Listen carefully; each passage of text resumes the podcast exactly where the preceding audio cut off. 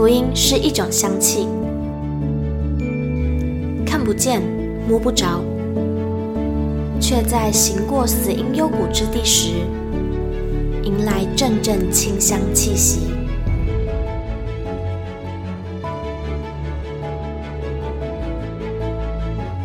愿北纬二十三度的我们，一同写下的故事，化作世界的反击。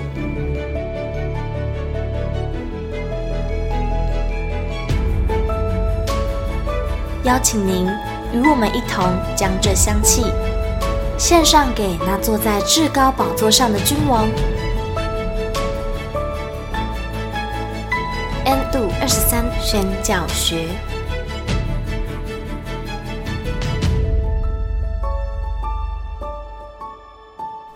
Hello，欢迎来到 N 度二十三宣教学，我是玉清。今天呢，也是只有我一个人来陪大家，就是聊聊天啊，说说话。好，那就是呃，不知道经过前几集，嗯，你们对我们的 podcast 有没有什么想法或是建议？那就是还是非常的希望大家可以填写听众回馈表单。哈哈哈。那我们 WIRI 少数民族拆船呢，我们也最近发布了一个问卷。那这个问卷呢，主要就是想要问大家。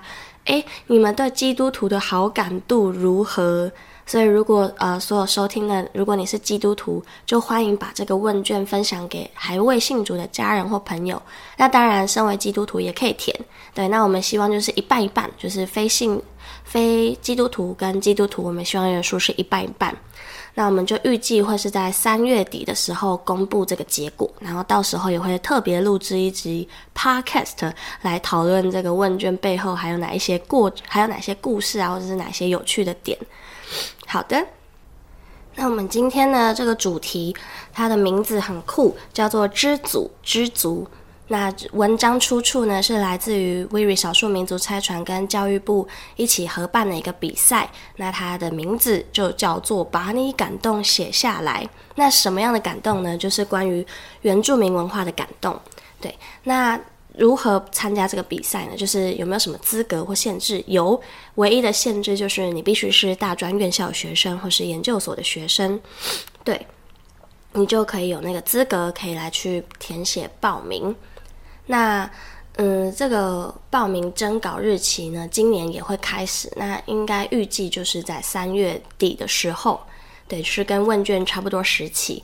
那如果有兴趣的朋友，或者是你知道，诶，你的朋友有兴趣，那就可以跟他说，多多关注我们的 FB 啊，关注我们的官网。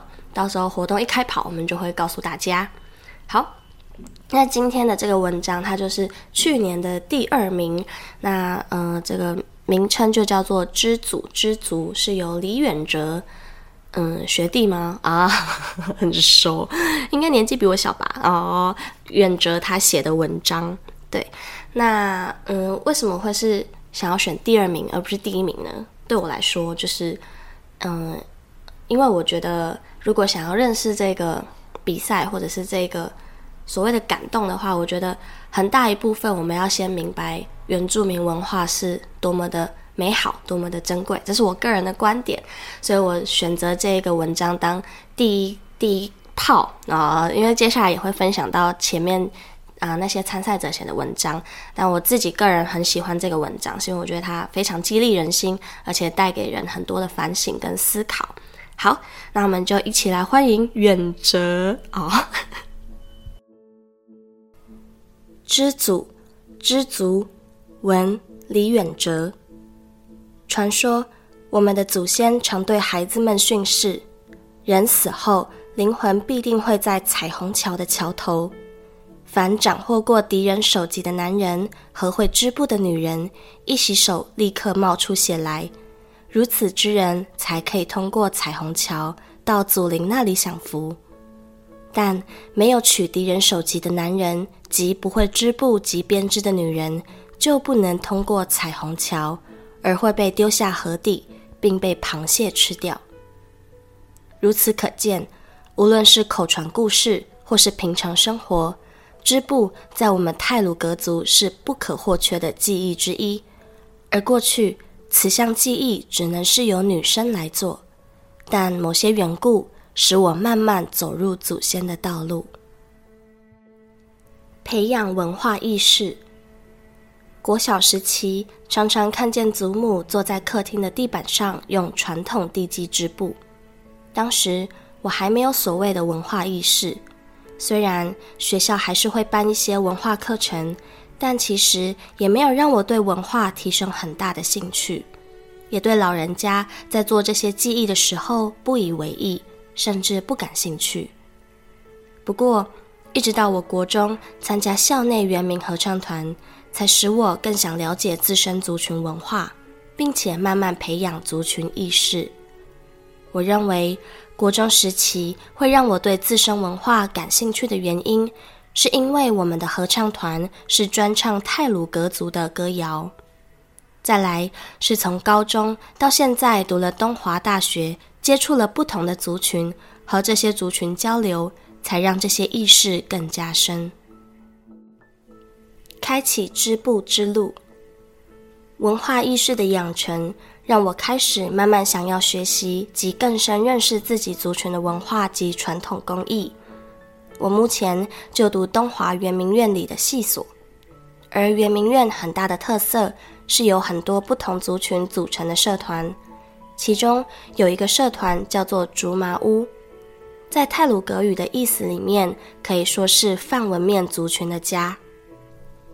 里面主要学习的东西是范文面族群的狩猎和织布，而范文面族群包括泰鲁格族、泰雅族和赛德克族。而我就是从这个社团开始触碰织布这一块。刚开始碰织布机的时候，是用国外进口的桌上机看影片自学织布。那时候就有学长邀请我说，要不要去竹麻屋学传统地基织布？我回答他说没关系，我下次再去。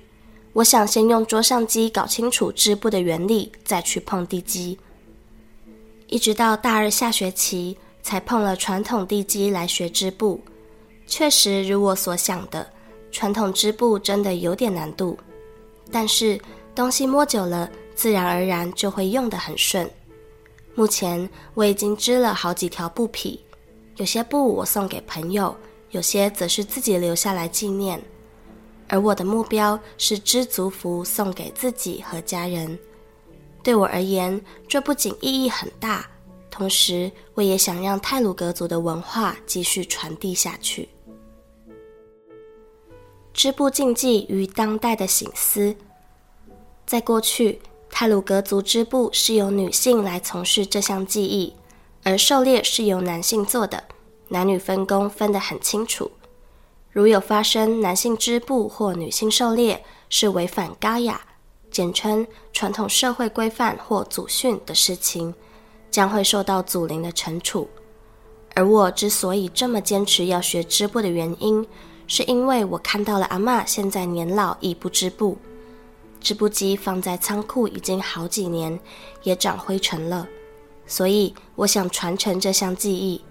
有一次，我询问部落的文化工作室的老师，目前部落还有谁会织传统地基这项技艺？他回答我说，已经很少人在织了。所以我一直很希望，也期盼未来这项技艺能够在我们族群甚至部落传承不中断。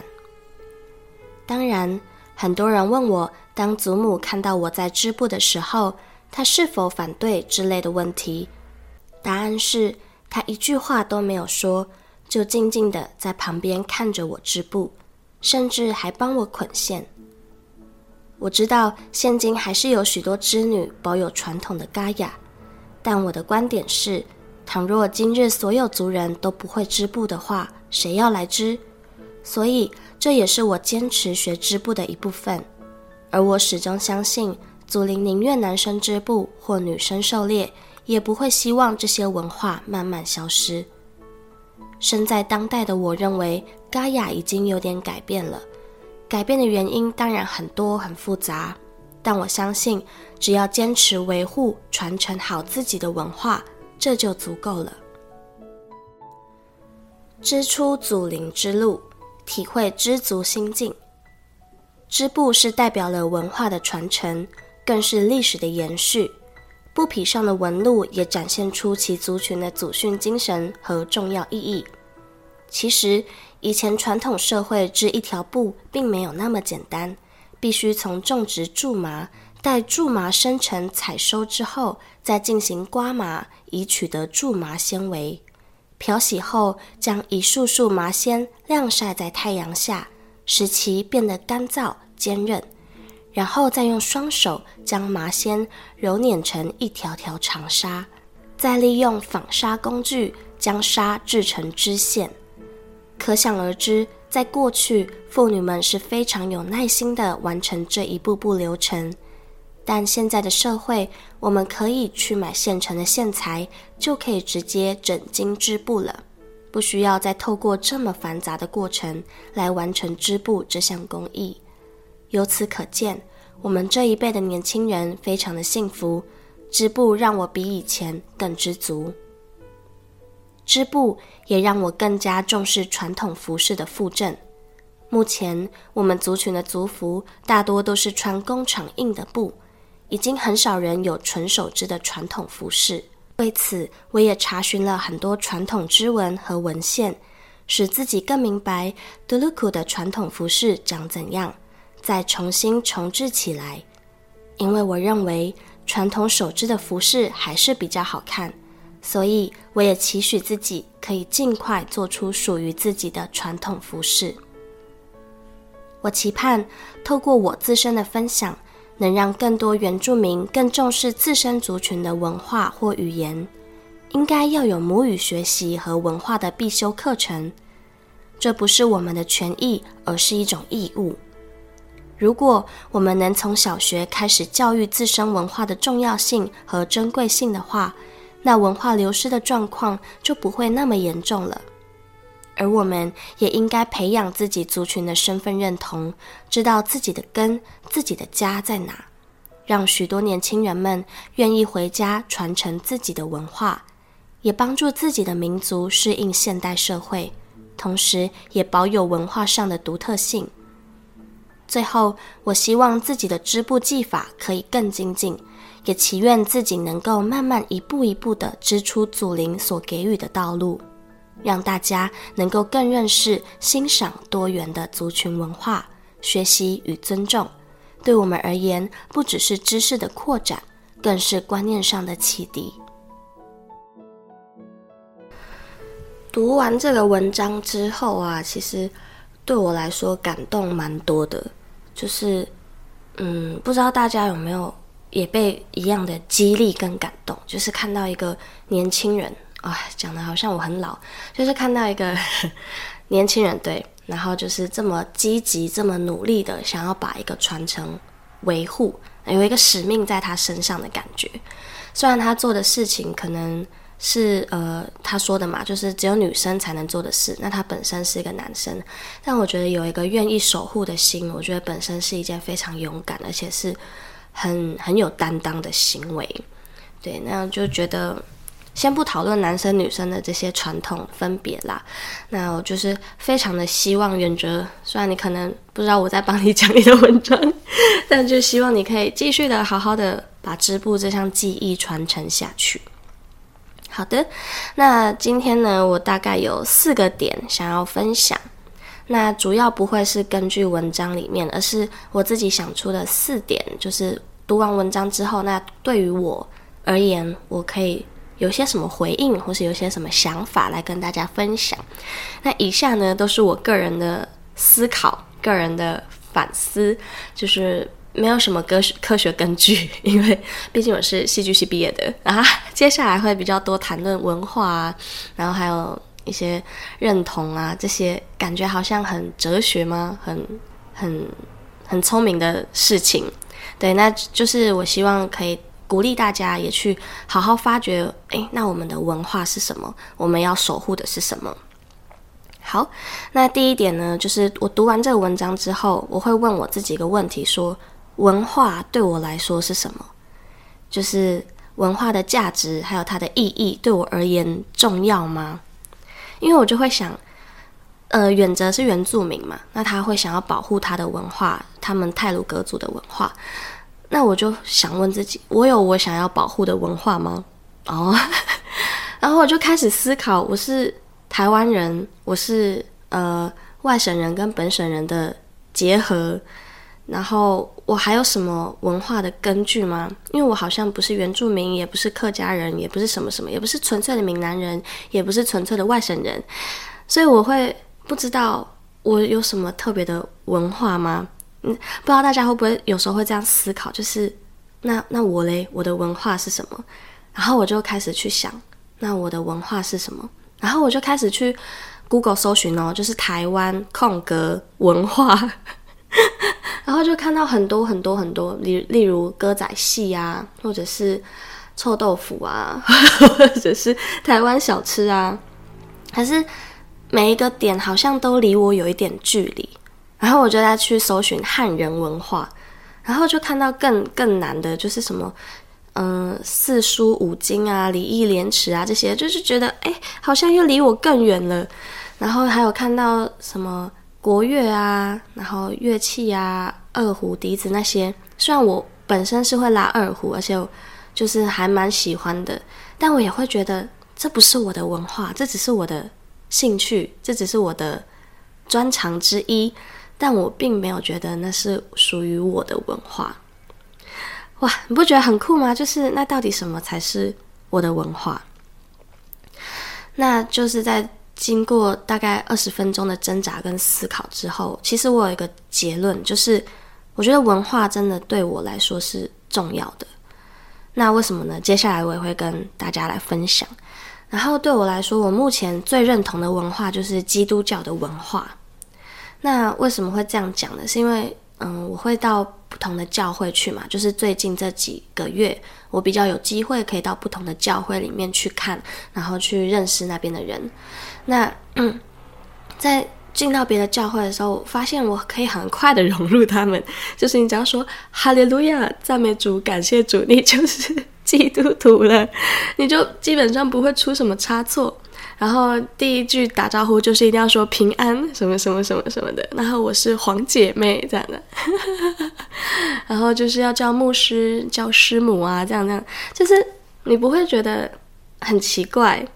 就是就是一个文化的形成，那就是在台湾嘛，台湾的基督徒文化就是哈利路亚赞美主，讲这两句就基本上就是一种文化吧。那最近大家应该知道一个新闻，就是那个肯塔基州亚斯伯里大学的祷告会这个新闻，就是这个大学呢，他们的祷告会突然就是涌入很多的学生，然后一起来祷告。看那个样子，应该有两三百人在那个会堂吗？我不知道，我不是专业的技术，我不是很会数数的人，但我觉得应该就是两三百人吧，在那个会堂里面。然后我会觉得，在看那些影片的时候，就好像是在自己的教会的祷告会的感觉一样。你不会觉得，哦，这边比较是美国，哦，这边比较是怎么样怎么样。可能还是会一些小小的比较啊，例如他们有三角钢琴啊，或者是 他们的屋顶很漂亮啊，就是会有一些呃外在的东西上面的差别。可是当我在仔细的听他们祷告的内容，或者是他们祷告的氛围的时候，我会觉得这就是平常的我们，就是在祷告会里面的我们。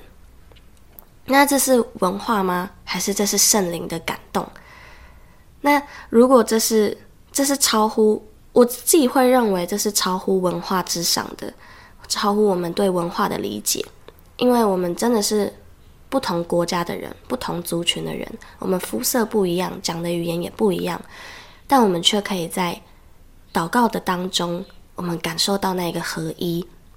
那这个合一是来自于圣灵的力量。那如果这是超圣灵的力量是超越在文化之上的，那就表示。圣灵，那应该就是所谓的真理了。我不知道会不会非基督徒的人会觉得听到很刺耳，但是对我来说，如果有一个东西它可以超越种族、超越语言、超越一切，然后你可以很快的融入在那个里面，就比起艺术或是其他的形式的表达沟通来说，我真的觉得圣灵的感动就是合一，就是超越一切。那这个就是所谓的真理。就是神真的存在，的一个证明吧。对我而言，因为那个感受是很真实的，不是虚假，不是好像靠自己的冥想，呃，自己的想象去去靠近圣灵，而是你就是知道在那个当下是有圣灵的同在。那这就是我昨天自己领悟出来的一些一些嗯结论吧。对，也不能说就是正确，但我觉得，我觉得昨天神也在带领我思考。那，嗯，文化对我来说是重要的吗？那基督信仰对我来说是一种文化而已吗？还是它是真实存在？好，那以上两点呢，就是我读完这个文章之后所想到的。那接下来呢，顺着圣灵的感动，我就会想到在教会唱诗歌敬拜的时候。然后又跟这个文章结合，它里面有提到呃织布文化嘛，但对我来说织布文化真的有点太远了，就是我嗯没有东西可以举例，没有可以套用在我生活上。但它里面有讲到母语的学习、文化的传承，那我又在思考我的母语是什么？我的母语是是啊，因为我妈妈他们那边是浙江人的，我就会想说母语，那我是上海话吗？但我完全听不懂，我也没听过几次。那我的母语是什么？我就觉得好像应该是台语，因为我我爸爸那边很会讲台语，但是我跟他们沟通也都用中文，所以我就在思考我的母语应该就是所谓的台语吧。那我又在问我自己，台语对我来说重要吗？我需要去守护它吗？我需要去学习它吗？我需要去传承它吗？后来我觉得它对我来说是重要的，但可能我我还没有那个。那个感动啊，还没有想到要去守护它，但我真的认为台语对我很重要。为什么呢？就是在不知道大家唱诗歌的时候会不会唱台语歌？那我平常是不会啦，因为毕竟我就是会听约书亚、赞美之泉啊这些，就是他们比较少出台语歌。然后有一次在小组带敬拜的时候，我们的。呃，小家长呢，他就带了一首歌，叫《在呼召之处》，然后是台语版的。然后我们小组里面有一个男生，他是长老教会出来的，所以他超级会讲台语，然后他的台语又很好听。然后那一天他就教我们用台语唱这个诗歌。然后那一天我就觉得特别的感动。我觉得母语是有力量的，而且是是，就算你不熟悉，你也会觉得。他跟我们平常讲话的语言不一样。那那一天就是第一次开启我对台语诗歌的喜欢，但我也没有因此就一直练台语歌啦，只是就是哦，我是喜欢台语诗歌这样。那后来又有一次在祷告会的服事当中呢，我们的牧师他希望那一天的祷告会的歌是台语，那他就找了一首歌叫做《愿》，然后我是。因为我本身不太会讲台语，所以我就去问了那个长老教会的弟兄，就问他说：“你可不可以教我这首歌怎么唱？”那他就用念的给我听，然后我就学。那同时呢，我也去问了我爸。那我跟我爸的关系其实还蛮冷淡的，几乎不会什么讲话那一种。但我就想说，这是一个机会，这是一个我们可以讲话的机会，所以我就请他也录了他的版本给我听。那因为平常讲话跟唱诗歌的台语是不太一样的嘛，所以他们有一点点的不一样。可是我真的觉得，当我在听我爸讲台语的时候，我会有一种感动，还不可能要哭吧？就是明明只是短短的一两个字，我却可以感受到神的爱，神的那个荣耀的感觉。那我念给你们听，可能没有很标准，但我想尝试看看。他的那个呃歌词是为这个土地我深深记得，万主的真理那根全地遍照，愿主的真理像光一样全地遍照。那当我爸在念这段的时候，我就觉得很感动，尤其是晚住的经历，那根全地遍照，那个那根呃中文写弱光嘛，像光一样。就是如果你只看文字，可能中文像光一样照耀全地，你可能会觉得啊，就是 sunshine 这样这样这样。可是台语那个那根，我爸念起来就有一种那个光是点出来的。我不知道你们能不能感受到，就是那根，然后你那个全地的那个太阳的这个光线就在一瞬间就是亮了起来。我觉得这是母语台语带给我的感动，让我更有那个画面跟意象。那就透过这一次的学习，然后这一次的领受之后，我真的认为母语对我来说很重要。我一直讲一样的话啊，然后也在那一次服侍的时候，我觉得我很能够进入到神的荣耀里面去，我可以完全的来敬拜他。我虽然不太会讲台语，但可能因为我从小就有听到台语，所以我会觉得这就像回到家一样，很开心、很自然、很。而且是很有共鸣的，对。那不知道大家的母语是什么？嗯，我觉得我在这边讲我的母语是台语，并不是觉得所有人的母语就应该是要台语，因为现在有很多的学校会有台语课程嘛。那我觉得重点不在于开了多少个语言的课程，而是我们有没有每一个人真的都去找回那个属于自己的文化、自己的根。